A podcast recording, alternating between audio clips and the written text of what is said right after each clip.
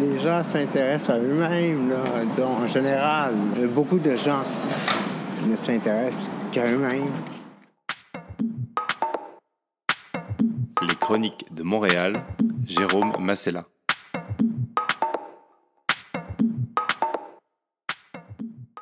Je m'appelle William, j'ai 26 ans. On revient en 2016. À l'époque, j'habitais dans une petite ville euh, dans l'est du Québec. J'étais à l'université à ce moment-là, j'étudiais euh, en sociologie, puis je m'intéressais beaucoup aux enjeux liés à la sexualité. Et à travers mes études, j'ai travaillé beaucoup sur l'enjeu lié au travail du sexe et la façon que le travail du sexe était traité de façon médiatique, mais aussi comment que euh, les travailleurs et travailleurs du sexe expérimentaient en fait ce travail-là et les différentes stigmatisations que les travailleurs et travailleuses pouvaient vivre. C'est à ce moment-là j'ai commencé à me, questionner moi-même sur c'est quoi ma place en tant que un non-travailleur du sexe, on veut, qui étudie sur ces enjeux-là, puis à quel point que moi-même, je serais à l'aise ou non de rentrer dans l'industrie un jour, ou comment je réagirais si un jour on me demandait de, une somme d'argent en échange d'un rapport sexuel. C'est à ce moment-là que, euh, via une application de rencontre, qu'un homme m'a demandé, en fait, une rencontre en échange d'un montant d'argent assez significatif. Spontanément, j'ai décidé d'accepter, notamment parce que j'avais déjà fait les réflexions nécessaires sur comment je perçois mon corps, comment je perçois ma sexualité et qu'est-ce que la société nous dit de faire avec notre corps ou non. Avec ces réflexions-là, j'ai décidé pourquoi pas essayer. Et puis, euh, je me pointe au motel. C'était ma première fois, très stressé, aucune idée de qu'est-ce qui allait m'attendre, comment que le client allait se comporter avec moi, est-ce que j'allais répondre aux attentes également. Puis, euh, au moment de rentrer, euh, il est déjà à quatre pattes avec une laisse de chien et il se met à, te lécher les bottes. Il me demande de mettre des, des bas nylons, puis il sort ses fouettes. C'était un peu confrontant. C'était ma première fois euh, dans une expérience BDSM de ce genre. Mais c'était aussi ma première fois de voir une personne aussi authentique et vulnérable à me partager ses différents fétiches, euh, qu'est-ce qui pouvait l'exciter. Puis à travers ça, il y a aussi une belle rencontre humaine avec ce client. J'ai eu accès à toute son histoire de vie, euh, ses différentes expériences amoureuses, comment il expérimentait de vivre une forme de sexualité marginalisée dans un contexte de ruralité également. Donc, ça a été un bel apprentissage. Mais c'est sûr que quand on sort de l'hôtel ou du motel, c'est confrontant. On a aussi cette idée de euh, que c'est quelque chose de mauvais, de mal, de demander de l'argent pour de la sexualité. Ça devrait être quelque chose qui est gratuit. On a les images d'horreur qui se passent dans les médias par rapport à l'industrie. On a toujours l'image de la victime ou, en fait, de, de la travailleuse de la sexe qui est quelqu'un de sale automatiquement. Donc, tu reviens à la maison avec ces idées-là mais en même temps, tu reviens aussi avec un loyer complet dans tes poches où est-ce que tu es capable de payer. Donc, ça a été ma première expérience. J'étais très anonyme à ce moment-là. Euh, J'étais pas présent sur aucun site d'annonce officielle de travailleurs de sexe. J'avais accepté de façon spontanée avec ce client-là. Donc, c'était vraiment un gang-pain pour payer mon loyer alors que j'étais à l'université. J'étais assez occupé avec mes études, avec mes projets personnels. Donc, c'était vraiment une petite passe d'argent rapide que j'avais en tête. Puis, j'avais pas non plus en tête de poursuivre euh, des années par la suite dans l'industrie.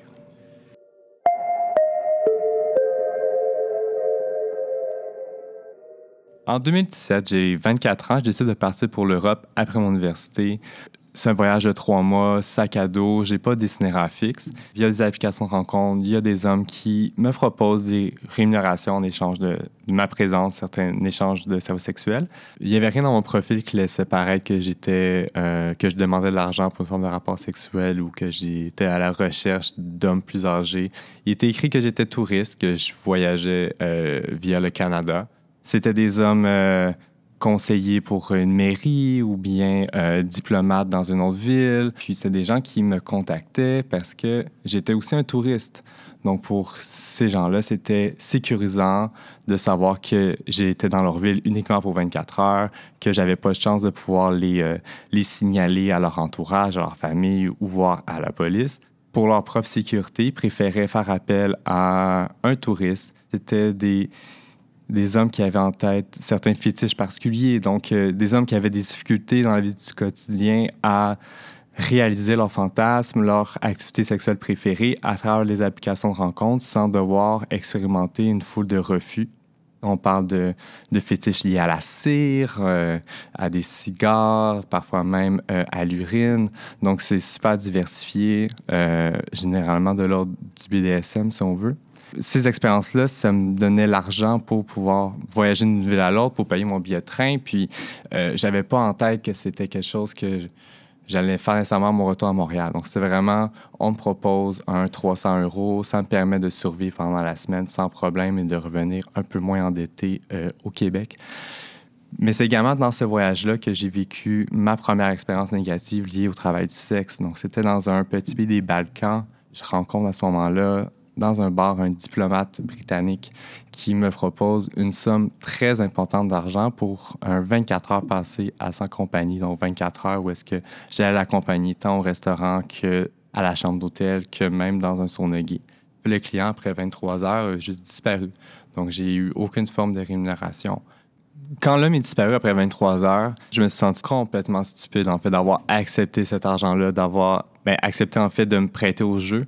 D'une autre façon, c'était tellement une somme d'argent importante que j'aurais pu aussi être stupide de ne pas essayer. À l'idée de pouvoir recevoir 35 000 euros en 24 heures, on est dans un pays où que le travail du sexe est criminalisé, donc c'est impossible pour moi d'aller chercher de l'aide, de dénoncer à qui que ce soit, parce que c'est moi-même qui me mettrais dans une forme euh, de vulnérabilité. C'est un moment très difficile pour moi, parce que je veux pas, quand tu acceptes un contrat, il y a une forme de contrat social qui se met de l'avant au sens que j'accepte d'avoir un rapport sexuel avec toi dans ces modalités-là, dans le fait que je vais être rémunéré et c'est le contrat. Donc, s'il y a une modalité qui n'est plus respectée, ben, automatiquement, mon consentement ne s'y retrouve plus. Donc, j'ai vraiment vécu cet événement-là comme une forme d'agression sexuelle. À travers ça, tu développes aussi beaucoup d'apprentissage. Tu développes des mécanismes, en fait, de être capable de repérer quel client tu es capable de faire confiance et dont non. Tu es capable de développer des formes de, euh, de modalités pour comment assurer ta sécurité dans l'avenir, comment je pourrais empêcher que ce genre d'expérience-là négative, puis que j'ai entièrement la légitimité de mettre des paramètres pour me protéger moi d'abord et avant tout.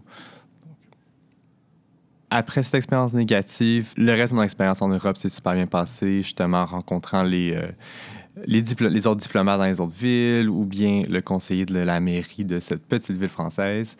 Donc, c'était vraiment une façon de pouvoir voyager facilement, de pouvoir me faire de l'argent et euh, c'est après ces trois mois de voyage en Europe que je rentre à Montréal. Donc, à la fin de mon voyage en Europe, euh, j'étais loin de m'identifier comme un travailleur du sexe. En fait, c'était uniquement des expériences euh, spontanées, sporadiques qui se sont déroulées. J'avais aucunement la réflexion de, de, poursuivre ou de vouloir revendiquer quoi que ce soit par rapport à cette industrie. J'avais envie de me trouver un emploi dans mon domaine d'études, tout simplement.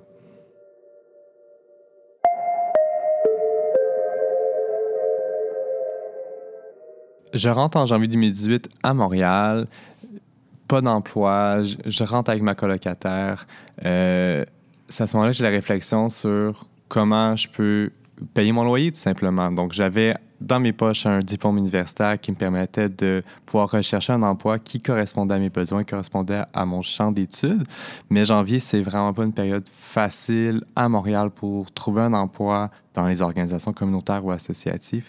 Donc, je me suis dit, pourquoi pas poursuivre en fait dans le travail du sexe parce que j'avais pas envie de retourner en restauration à un, à un, job au salaire minimum à 45 heures semaine uniquement pour être capable de survivre. Donc, je me suis dit, pourquoi pas euh, continuer à explorer ça. À ce moment-là, j'avais vraiment en tête que ça soit temporaire, en fait, euh, une transition jusqu'à temps que je trouve un job permanent dans mon domaine d'études. Puis c'est à ce moment-là que j'ai ouvert, en fait, des, sites Internet spécialisés euh, pour l'industrie du sexe qui me permettaient de faire moi-même mes annonces pour offrir mes services. Donc, je me suis créé un profil, j'ai lancé mes premières annonces. Puis, du même coup, j'ai aussi reçu mes premiers appels. Donc, au moment de faire mes premières annonces, c'est sûr que c'est.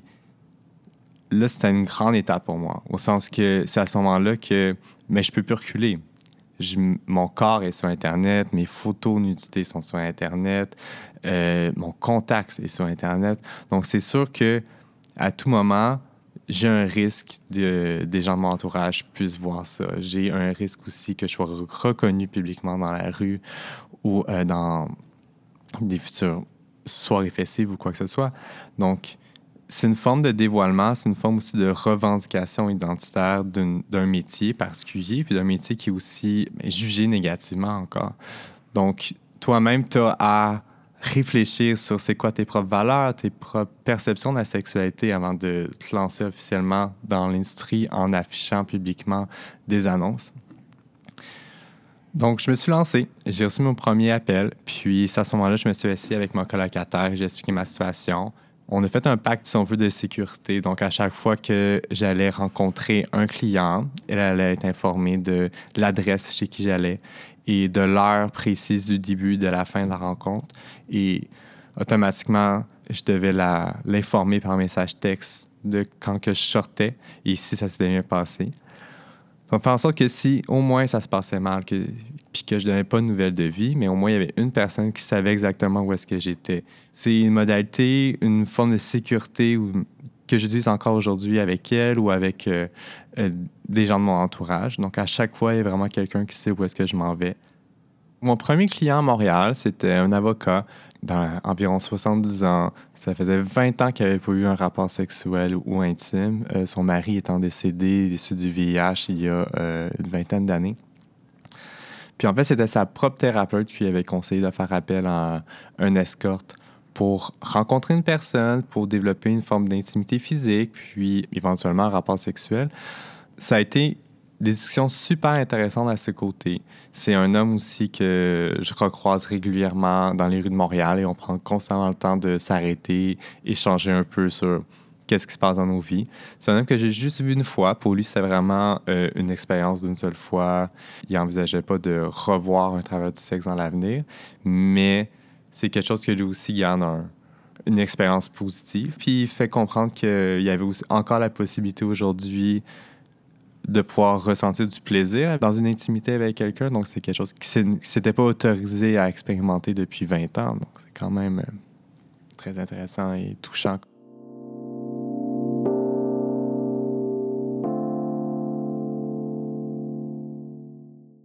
C'est la première fois que je dois m'identifier comme la sorte, alors que dans le passé, avec les applications de rencontres, que ce soit dans la petite ville au Québec ou bien en Europe, ça n'a jamais été un questionnement pour moi de devoir m'identifier ou non. La question ne se posait pas tout simplement parce que c'était une rémunération sporadique, spontanée, puis j'avais aucune activité professionnelle derrière ça, si on veut. À chaque fois qu'on fait un coming out à quelqu'un, c'est sûr que j'ai, au début, j'avais extrêmement peur à chaque fois. Donc, ma colocataire, la première fois, comment qu'elle va réagir, j'ai aucune idée. Donc, tout le monde a des, propres perceptions par rapport à l'industrie du sexe qui sont souvent négatives, qui, sont, qui dépeignent souvent les travailleurs travailleuses comme étant des victimes. Puis les gens, les gens qu'on aime, en fait, peuvent avoir tout simplement peur pour notre sécurité, puis c'est pour ça qu'ils peuvent drôlement réagir.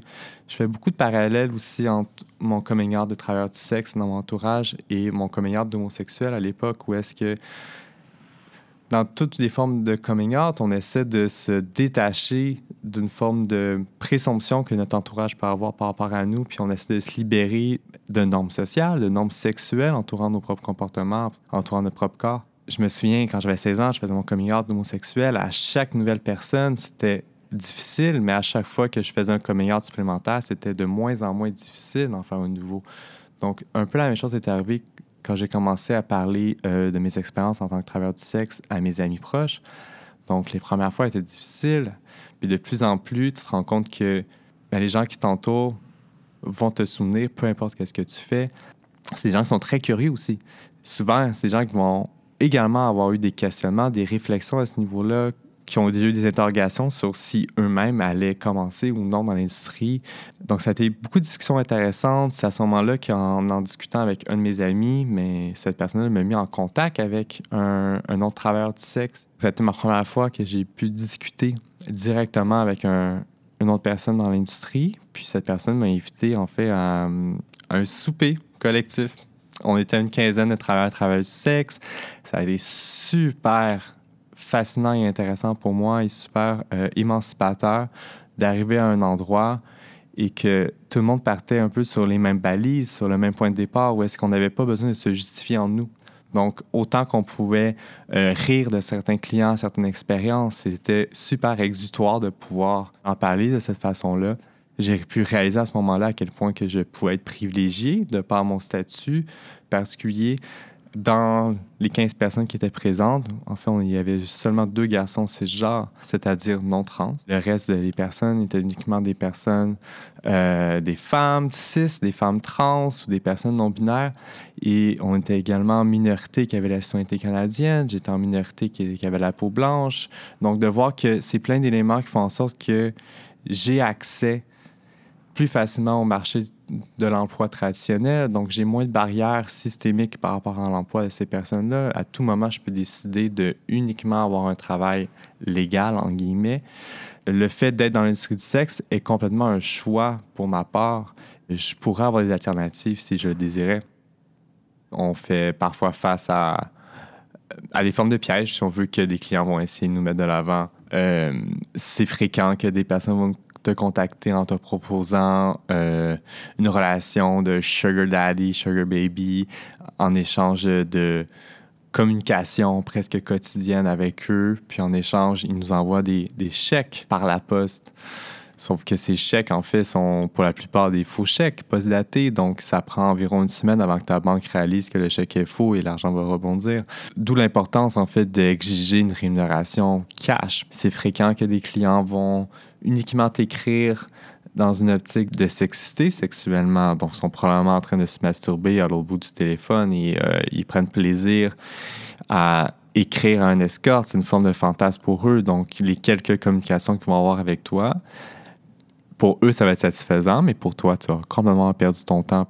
Ça m'est arrivé d'être contacté à plusieurs fois par des agences d'escorte qui voulaient me recruter au sein de leur Euh, c'est fréquent que les agences vont t'obliger en fait à faire un client. Ils vont t'obliger à finir l'heure de rencontre avec un client, même si tu n'es plus confortable, même si tu ne consens plus à passer du temps avec ce client-là. Donc, ils vont t'obliger à finir le client et c'est par la suite que tu peux demander de ne plus le revoir. Mais pour moi, c'est complètement absurde qu'une agence puisse invisibiliser le consentement sexuel de ses propres travailleurs. Donc, pour moi, c'est une modalité qui m'a toujours freiné à pouvoir m'embarquer dans une agence. Et puis, la plupart des directeurs d'agence vont aussi t'exiger un test en gros, c'est du travail gratuit pour le directeur d'agence qui veut avoir un jeune pendant une heure et voir s'il fait l'affaire. Donc, encore une fois, c'est complètement absurde et voire dégueulasse qu'un directeur peut abuser gratuitement d'un futur travailleur possible parce qu'il garde l'autonomie de décider ou non s'il veut le garder.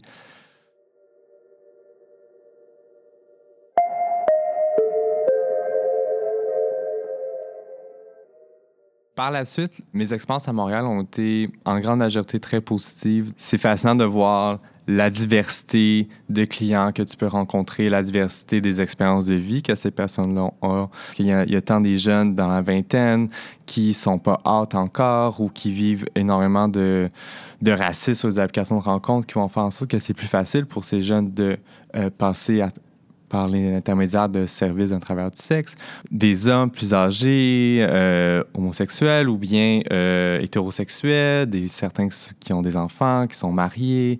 Il y a tellement de parcours différents et d'histoires différentes et de motivations différentes qui poussent ces personnes-là à demander des, un soutien à travers du sexe. Il y a une histoire qui m'a particulièrement marqué.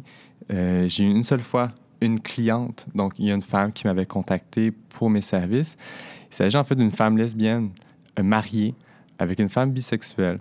Cette femme lesbienne qui m'avait contacté avait toujours un peu jalousé le fait que sa conjointe avait déjà eu des expériences avec des hommes avant leur propre rencontre. Après une discussion entre les deux, elles ont statué que c'était possible pour voir pour la première fois un corps masculin, puis d'échanger dans cette forme d'intimité. Elle a préféré contacter un travailleur de sexe homosexuel tout simplement parce qu'elle faisait plus confiance à un homosexuel qu'un hétérosexuel pour sa propre sécurité. Donc ça a été aussi euh, un échange très fascinant pour moi, très intéressant de voir justement ces visages pluriels, comment que les gens se mettent tellement rapidement vulnérables avec toi, qui se mettent complètement à nu et authentiques. C'est sûr qu'à travers ça, j'ai un parcours en tant qu'intervenant social, puis ça fait partie de, mon travail rémunéré aujourd'hui, mais le travail du sexe est aussi une façon pour moi de mélanger l'intervention sociale à une autre forme, au sens que rencontrer une personne, un client, une cliente, c'est une forme d'intervention sociale, de soutien psychologique, d'écoute active. Ces personnes-là, ils ont plein de situations qu'ils gardent pour eux, qu'ils ont, probablement jamais partagé à d'autres personnes dans le passé, puis qui ont besoin de partager, qui ont besoin de ventiler. Puis embaucher un travailleur à travers le sexe, c'est aussi bénéficier de cette forme de soutien psychosocial. Au moment de commencer en janvier 2018, c'était facile pour moi d'aller chercher jusqu'à 5 clients par semaine, euh, même des fois 2 à 3 par jour. Donc, c'est sûr que 3 clients par jour, tu le fais juste une fois. Tu réalises par la suite que c'est beaucoup trop et que ton corps ne peut plus répondre et que tu n'as plus d'énergie émotionnelle à mettre avec une nouvelle rencontre sociale. Donc, quand j'ai commencé, environ 5 clients par semaine, je me rappelle à ce moment-là, j'avais pas d'emploi salarié euh, parallèle, donc j'étais vraiment temps plein dans l'industrie. Par la suite, j'ai commencé un emploi dans une association communautaire. Et c'est à ce moment-là que mon, mon rythme, en fait, de travail a vraiment changé. Donc, j'ai commencé à réduire la quantité de clients, tout simplement parce que je mettais beaucoup moins d'efforts, d'énergie dans euh, les communications avec les clients pour aller les pêcher, moins d'énergie à publiciser des nouvelles annonces sur Internet. Tu développes cette propre clientèle, ses propres processus, puis tu, mets moins d'énergie à aller chercher de nouvelles rencontres. Le fait que j'ai un emploi aussi, je me permets de mettre des paramètres beaucoup plus stricts. Il y a des semaines que je peux en fait, il y a même des mois que je peux refuser entièrement l'ensemble des demandes que je reçois, alors qu'il y a d'autres semaines que je peux encore en faire trois. Donc, c'est super sporadique. C'est aucunement un revenu stable présentement, mais en même temps, j'ai un emploi qui me permet un revenu stable. J'ai probablement des réflexions à chaque semaine à savoir si c'est la fin ou non de mon expérience dans l'industrie du sexe. Donc, il y a des semaines que je peux être super épuisé et tanné, en fait, euh, d'être un travailleur de sexe, de devoir partager mon intimité, mon corps avec des gens que je connais pas ou avec des gens que je trouve aucunement attirants ou attractifs. J'ai constamment peur de quand est-ce que mon identité va être dévoilée au grand public, quand est-ce que ma famille va tomber sur un site internet avec mes photos dessus? J'imagine le choc que ça peut avoir dans une famille, puis à quel point ça peut les bouleverser entièrement. Donc, c'est sûr que j'ai souvent les réflexions de est-ce que je continue, est-ce que j'arrête, est-ce que c'est ma place, est-ce que je devrais pas laisser ma place à d'autres personnes qui, ont, qui ressentent le besoin aussi de bénéficier de cet argent relativement facile d'accès. C'est des réflexions que j'ai, mais en même temps, cette rémunération liée au travail du sexe, c'est une façon pour moi de rembourser tellement rapidement mes dettes d'études, c'est une façon de pouvoir rester à temps partiel dans un emploi rémunéré tout en me libérant tellement de temps pour mes propres projets à moi, pour mes propres sorties de la ville, pour visiter ma famille ou voir soutenir ma famille. C'est une forme de rémunération qui est qui est super alléchante aussi, qui, qui, qui, ça fait du bien sentir qu'on peut sortir de la précarité finalement. Le premier partenaire amoureux que j'ai rencontré à Montréal, après la première rencontre, j'ai partagé que j'allais avoir un client la soirée même. C'est sûr qu'en rencontrant des nouveaux garçons dans une optique amoureuse, ça te demande de dévoiler rapidement cette information-là, parce que c'est une information qui peut être super importante, qui peut être aussi euh, bouleversante pour les partenaires que tu, rencontres. Ce partenaire-là en question avait super bien réagi. J'étais la première fois, le premier travailleur du sexe qu'il rencontrait, qui avait aussi l'opportunité et l'espace pour poser l'ensemble des questions qu'il avait par rapport à l'industrie du sexe. Donc, euh, euh, c'est rare qu'on peut rencontrer un travailleur du sexe, une travailleuse du sexe qui est confortable de partager un regard intérieur sur qu'est-ce qui se passe dans ce monde-là. J'ai été euh, près d'un an et demi en fait en relation avec ce, partenaire. Et puis, il m'a même accompagné à deux reprises pour euh, deux différents contrats. Ce partenaire avait vraiment la possibilité de différencier qu'est-ce qui était de l'ordre professionnel et qu'est-ce qui était de l'ordre, en fait, des émotions ou de l'intimité. Moi, je me suis toujours identifié comme polyamoureux. Et puis, qu'est-ce qui était difficile, c'était uniquement la, quand je rencontrais d'autres partenaires euh, sexuels intimes euh, via les applications de rencontre ou d'autres amants, là, il y avait un enjeu lié à l'intimité puis à la romance, mais aucunement c'était un enjeu quand je rencontrais des clients à des fins de rémunération. la libido en tant que travailleur du sexe peut vraiment être impactée, peut avoir un impact au sein de ton couple. Si tu t'en vas voir un client dans la soirée même et tu peux te retenir à avoir un rapport sexuel avec ton, ton amoureux tout simplement parce que tu dois te réserver un minimum de libido pour avoir un minimum de semblant d'érection avec ton client.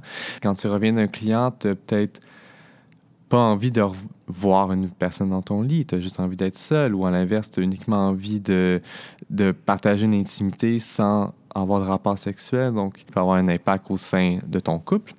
Mais en même temps, ton partenaire peut aussi devenir un allié dans cette situation-là, peut aussi t'accompagner dans certaines reprises. Donc, euh, il y a des pour et des contre, certainement.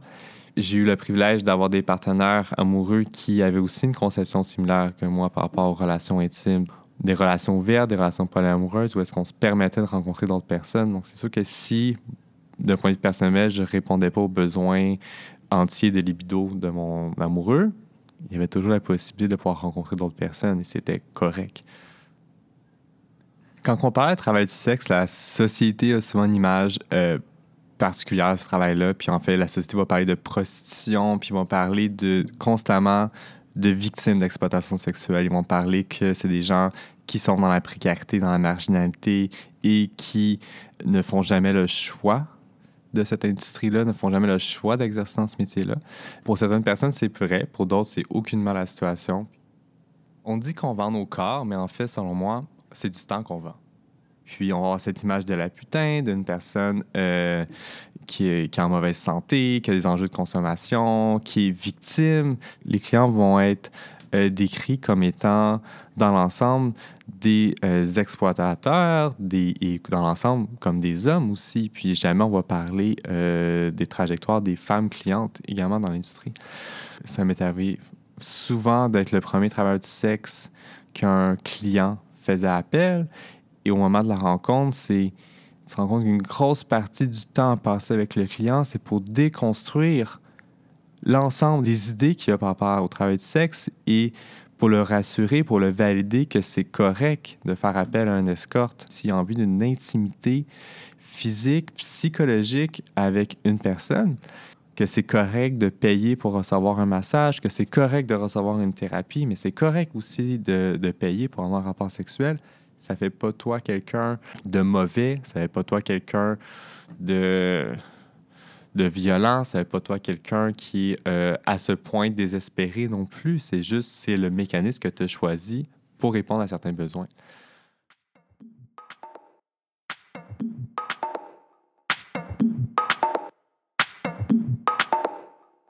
Les chroniques de Montréal, Jérôme Massella.